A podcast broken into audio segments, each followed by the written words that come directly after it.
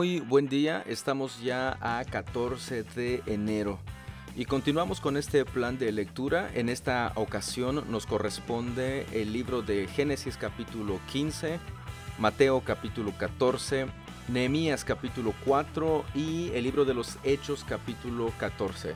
Preste mucha atención, eh, tengo entendido que ha designado este tiempo para escuchar y leer la palabra de Dios, así que comenzamos. Génesis capítulo 15 Tiempo después, el Señor le habló a Abraham en una visión y le dijo, No temas, Abraham, porque yo te protegeré y tu recompensa será grande. Abraham le respondió, Oh soberano Señor, ¿de qué sirven todas tus bendiciones si ni siquiera tengo un hijo? Ya que tú no me has dado hijos, Eliezer de Damasco, un siervo de los de mi casa, heredará toda mi riqueza. Tú no me has dado descendientes propios, así que uno de mis siervos será mi heredero. Después el Señor le dijo, No, tu siervo no será tu heredero, porque tendrás un hijo propio quien será tu heredero. Entonces el Señor llevó a Abraham afuera y le dijo, Mira el cielo y si puedes, cuenta las estrellas. Ese es el número de descendientes que tendrás. Y Abraham creyó al Señor, y el Señor lo consideró justo debido a su fe. Entonces el Señor le dijo, Yo soy el Señor que te sacó de Ur de los Caldeos para darte esta tierra como posesión. Pero Abraham respondió, Oh soberano Señor, ¿cómo puedo estar seguro de que realmente voy a poseerla?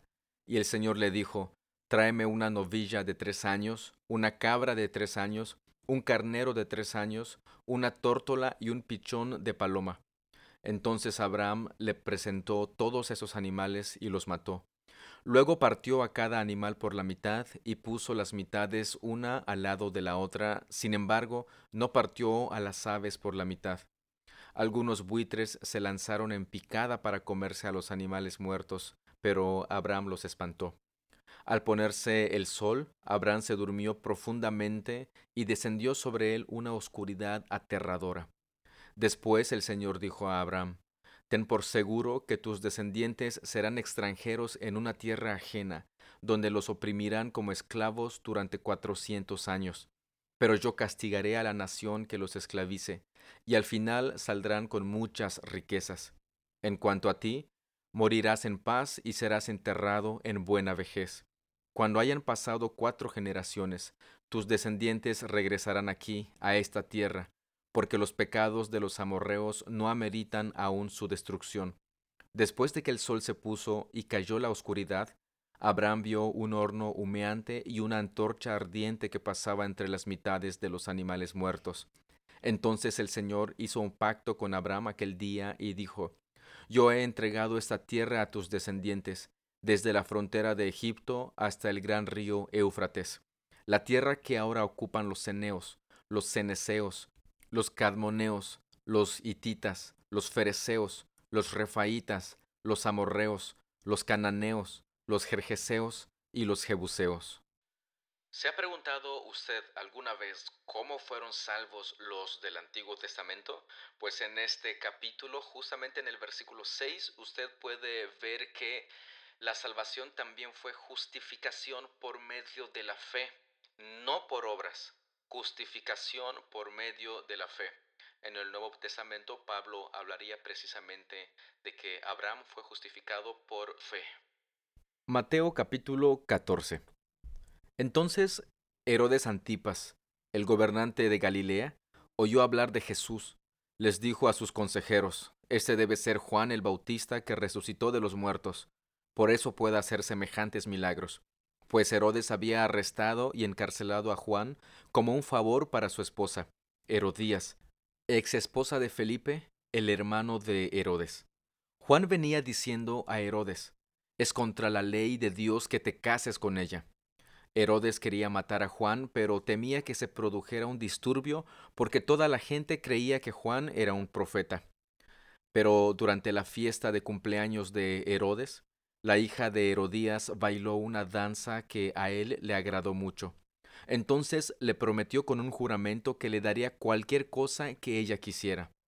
Presionada por su madre, la joven dijo, Quiero en una bandeja la cabeza de Juan el Bautista. Entonces el rey se arrepintió de lo que había dicho, pero debido al juramento que había hecho delante de sus invitados, dio las órdenes necesarias. Así fue que decapitaron a Juan en la prisión. Trajeron su cabeza en una bandeja y se la dieron a la joven, quien se la llevó a su madre. Después, los discípulos de Juan llegaron a buscar su cuerpo y lo enterraron. Luego fueron a contarle a Jesús lo que había sucedido. En cuanto Jesús escuchó la noticia, salió en una barca a un lugar alejado para estar a solas. Pero las multitudes oyeron hacia dónde se dirigía y lo siguieron a pie desde muchas ciudades. Cuando Jesús bajó de la barca, vio a la gran multitud, tuvo compasión de ellos y sanó a los enfermos. Esa tarde los discípulos se le acercaron y le dijeron, Este es un lugar alejado, y ya se está haciendo tarde. Despide a las multitudes para que puedan ir a las aldeas a comprarse comida. Jesús les dijo, Eso no es necesario. Denles ustedes de comer. Pero lo único que tenemos son cinco panes y dos peces, le respondieron. Tráiganlos aquí, dijo Jesús. Luego le dijo a la gente que se sentara sobre la hierba. Jesús tomó los cinco panes y los dos pescados, miró hacia el cielo y los bendijo.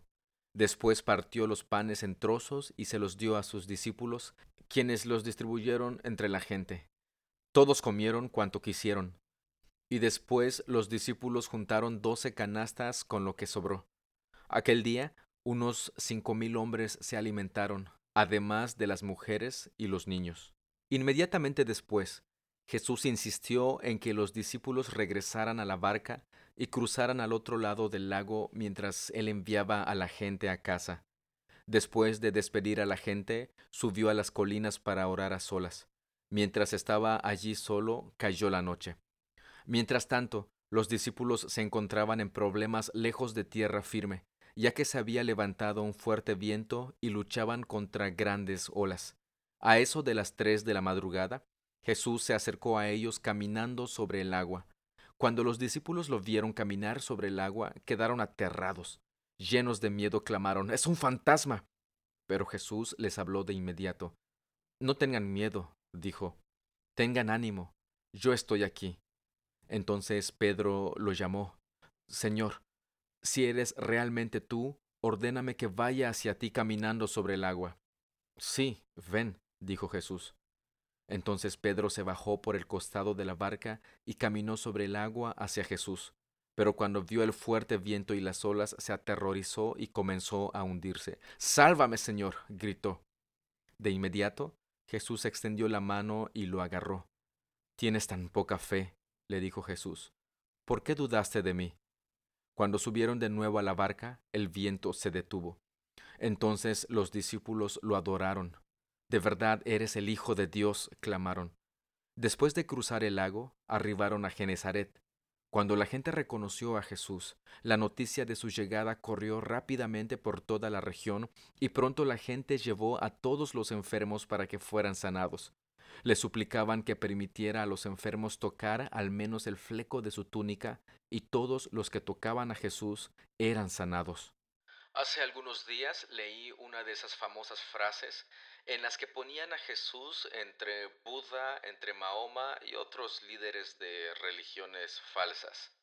En esa frase decía que todos ellos sí fundaron religiones, sí este, enseñaron, pero nunca aceptaron adoración y que nunca se creyeron más que simples hombres.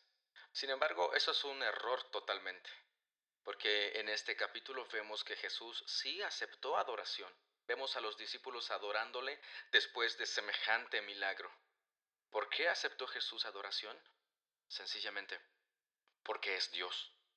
Nehemías capítulo 4 Cuando Zambalat se enteró de que estábamos reconstruyendo la muralla, se enojó muchísimo. Se puso furioso y se burló de los judíos, diciendo ante sus amigos y los oficiales del ejército de Samaria, ¿qué cree que está haciendo este pobre y debilucho grupo de judíos? ¿Acaso creen que pueden construir la muralla en un día por tan solo ofrecer unos cuantos sacrificios? ¿Realmente creen que pueden hacer algo con piedras rescatadas de un montón de escombros y para colmo piedras calcinadas? Tobías el amonita, que estaba a su lado, comentó, Esa muralla se vendría abajo si tan siquiera un zorro caminara sobre ella. Entonces oré. Escúchanos, Dios nuestro, porque se burlan de nosotros. Que sus burlas recaigan sobre sus propias cabezas y que ellos mismos sean llevados cautivos a una tierra extraña. No pases por alto su culpa, no borres sus pecados porque han provocado tu enojo delante de los que construyen la muralla. Por fin se completó la muralla alrededor de toda la ciudad hasta la mitad de su altura, porque el pueblo había trabajado con entusiasmo. Sin embargo, cuando Sanbalat, Tobías, los árabes, los amonitas y los asdodeos se enteraron de que la obra progresaba y que se estaba reparando las brechas en la muralla de Jerusalén, se enfurecieron. Todos hicieron planes para venir y luchar contra Jerusalén y causar confusión entre nosotros. Así que oramos a nuestro Dios y pusimos guardias en la ciudad día y noche para protegernos. Entonces el pueblo de Judá comenzó a quejarse. Los trabajadores se están cansando y los escombros que quedan por sacar son demasiados. Jamás podremos construir la muralla por nuestra cuenta. Mientras tanto, nuestros enemigos decían, antes de que se den cuenta de lo que está pasando, caeremos encima de ellos, los mataremos y detendremos el trabajo. Los judíos que vivían cerca de los enemigos venían y nos decían una y otra vez, llegarán de todos lados y nos atacarán. De manera que coloqué guardias armados detrás de las partes más bajas de la muralla, en los lugares más descubiertos. Puse a la gente por familias para que hiciera guardia con espadas, lanzas y arcos. Luego Mientras revisaba la situación, reuní a los nobles y a los demás del pueblo y les dije, no le tengan miedo al enemigo. Recuerden al Señor, quien es grande y glorioso, y luchen por sus hermanos, sus hijos, sus hijas, sus esposas y sus casas. Cuando nuestros enemigos se enteraron de que conocíamos sus planes y que Dios mismo los había frustrado, todos volvimos a nuestro trabajo en la muralla. Sin embargo, de ahí en adelante, Solo la mitad de los hombres trabajaba mientras que la otra mitad hacía guardia con lanzas, escudos, arcos y cotas de malla. Los líderes se colocaron detrás del pueblo de Judá que edificaba la muralla. Los obreros seguían con el trabajo, sosteniendo con una mano la carga y con la otra un arma. Todos los que construían tenían una espada asegurada a su costado.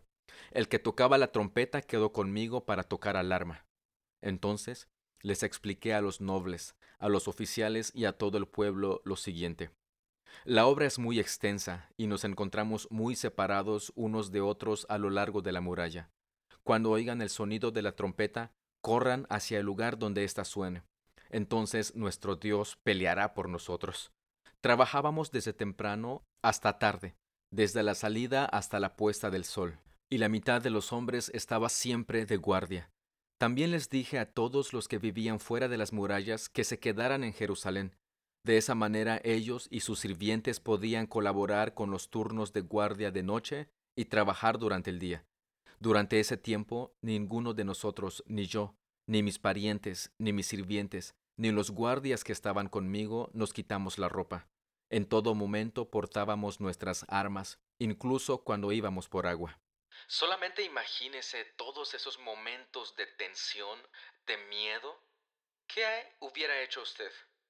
En el caso de Nehemías, clamó al Señor. Clamó al Señor ante las amenazas de los enemigos, y les venían por varias frentes, las amenazas de los enemigos que eran de otros pueblos, incluso los que eran judíos, pero que vivían entre los enemigos del pueblo, llegaban y en vez de palabras de aliento, como que les daban más miedo, les metían más miedo. Van a venir por todos lados cuando no menos se den cuenta y entonces van a caer sobre ustedes. ¿Qué hizo Nehemías? Oró. Pero no solamente se quedó en oración, sino que se preparó por si los enemigos venían. Pero es bien importante e interesante ver que en el versículo 20 dice, cuando oigan el sonido de la trompeta, corran hacia el lugar donde ésta suene entonces nuestro Dios peleará por nosotros. No solamente escucharon las amenazas, sino que clamaron a Dios. No solamente clamaron a Dios, sino que se prepararon para la pelea, para la guerra. Pero todo esto sabiendo que Dios iba a pelear por ellos. Hechos capítulo 14 Lo mismo sucedió en Iconio Pablo y Bernabé fueron a la sinagoga judía y predicaron con tanto poder que un gran número de judíos y griegos se hicieron creyentes. Sin embargo, algunos de los judíos rechazaron el mensaje de Dios y envenenaron la mente de los gentiles en contra de Pablo y Bernabé. Pero los apóstoles se quedaron allí por mucho tiempo, predicando con valentía acerca de la gracia del Señor. Y el Señor demostraba que el mensaje era verdadero, al darles poder para hacer señales milagrosas y maravillas. Pero la gente de la ciudad estaba dividida en cuanto a su opinión sobre ellos. Algunos estaban del lado de los judíos y otros apoyaban a los apóstoles. Entonces una turba de gentiles y judíos, junto con sus líderes, decidieron atacarlos y apedrearlos. Cuando los apóstoles se enteraron, huyeron a la región de Licaonia, a las ciudades de Listra y Derbe y sus alrededores, y allí predicaron la buena noticia. Mientras estaban en Listra, Pablo y Bernabé se toparon con un hombre lisiado de los pies. Como había nacido así, jamás había caminado. Estaba sentado, escuchando mientras Pablo predicaba. Pablo lo miró fijamente y se dio cuenta de que el hombre tenía fe para ser sanado. Así que Pablo lo llamó con voz alta, Levántate, y el hombre se puso de pie de un salto y comenzó a caminar. Cuando la multitud vio lo que Pablo había hecho, gritó en su dialecto local, Estos hombres son dioses en forma humana. Decidieron que Bernabé era el dios griego Zeus y que Pablo era Hermes, por ser el orador principal. El templo de Zeus estaba situado justo fuera de la ciudad, así que el sacerdote del templo y la multitud llevaron toros y coronas de flores a las puertas de la ciudad y se prepararon para ofrecerles sacrificios a los apóstoles. Cuando los apóstoles Bernabé y Pablo oyeron lo que pasaba, horrorizados se rasgaron la ropa y salieron corriendo entre la gente mientras gritaban Amigos, ¿por qué hacen esto? Nosotros somos simples seres humanos tal como ustedes. Hemos venido a traerles la buena noticia de que deben apartarse de estas cosas inútiles y volverse al Dios vivo, quien hizo el cielo y la tierra, el mar y todo lo que hay en ellos. En el pasado, Él permitió que todas las naciones siguieran su propio camino, pero nunca las dejó sin pruebas de sí mismo y de su bondad. Por ejemplo, les envía lluvias y buenas cosechas, les da alimento y corazones alegres. No obstante, aun con estas palabras, a duras penas Pablo y Bernabé pudieron contener a la gente para que no les ofreciera sacrificios. Luego unos judíos llegaron de Antioquía e Iconio, y lograron poner a la multitud de su lado. Apedrearon a Pablo y lo arrastraron fuera de la ciudad, pensando que estaba muerto. Pero los creyentes lo rodearon, y él se levantó y regresó a la ciudad. Al día siguiente salió junto con Bernabé hacia Derbe. Después de predicar la buena noticia en Derbe y de hacer muchos discípulos, Pablo y Bernabé regresaron a Listra, Iconio y Antioquía de Pisidia, donde fortalecieron a los creyentes, los animaron a continuar en la fe y les recordaron que deben sufrir muchas privaciones para entrar en el reino de Dios. Pablo y Bernabé también nombraron ancianos en cada iglesia. Con oración y ayuno encomendaron a los ancianos al cuidado del Señor, en quien habían puesto su confianza. Luego atravesaron nuevamente Pisidia y llegaron a Panfilia, Predicaron la palabra en Perge y después descendieron hasta Atalía. Por último, regresaron en barco a Antioquía de Siria, donde habían iniciado su viaje. Los creyentes de allí los habían encomendado a la gracia de Dios para que hicieran el trabajo que ahora habían terminado. Una vez que llegaron a Antioquía, reunieron a la iglesia y le informaron todo lo que Dios había hecho por medio de ellos y cómo Él había abierto la puerta de la fe a los gentiles y se quedaron allí con los creyentes por mucho tiempo. Una de las preguntas que podemos hacernos en este capítulo y que nos responde es ¿cuál era el lugar de los milagros en la predicación de la palabra? Al menos en este capítulo nos muestra que el Señor demostraba que el mensaje era verdadero. ¿Cuál mensaje? El Evangelio, las buenas noticias que Pablo y Bernabé estaban predicando. El Señor demostraba que este mensaje era verdadero al darles poder para hacer señales milagrosas y maravillas. Nuevamente encontramos que la centralidad de la predicación de los apóstoles era Jesús mismo. únicamente. Hemos concluido la lectura de la mañana de hoy. Bueno, depende de a, qué hora usted está escuchando esto, pero de cualquier manera, si llegó hasta aquí es porque hemos concluido el día de hoy.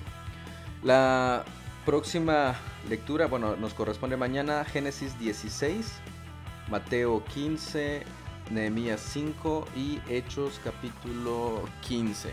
Recuerde las indicaciones que hemos, o mejor dicho, los consejos que hemos estado eh, dando respecto a, su lectura. No solamente lea con el fin de ya cumplí y pues ya me siento mejor. Hágase preguntas, medite en lo que está leyendo. Si usted acostumbra marcar en su Biblia, este, hágalo o en una libreta aparte sus dudas, sus comentarios, palabras que no entiende, este, etcétera, etcétera, etcétera. Y no solamente lo deje también en su libreta anotada, sino que eh, comparta, comparta su lectura. E investigue si no entiende algo y este, de esa manera pues vamos a ir conociendo un poco más sobre la palabra de nuestro Dios y de esta manera crecer también para hacer de bendición a otras personas como buenos discípulos de nuestro Señor Jesús. Pues de esa manera concluimos hoy entonces. Muchas gracias por haber escuchado este audio. Y recuerde que también habíamos hecho una invitación. Si usted gusta apoyarnos con su voz para grabar algún capítulo, está cordialmente invitado. Veremos la manera de cómo este, comunicarnos con usted para poder grabar este episodio. Recuerde, puede comunicarse con nosotros al 987-133-4209 y ahí este, pues nos ponemos de acuerdo. Dios los bendiga, muchas gracias por su tiempo, su atención, cuídese un montón y nos escuchamos mañana.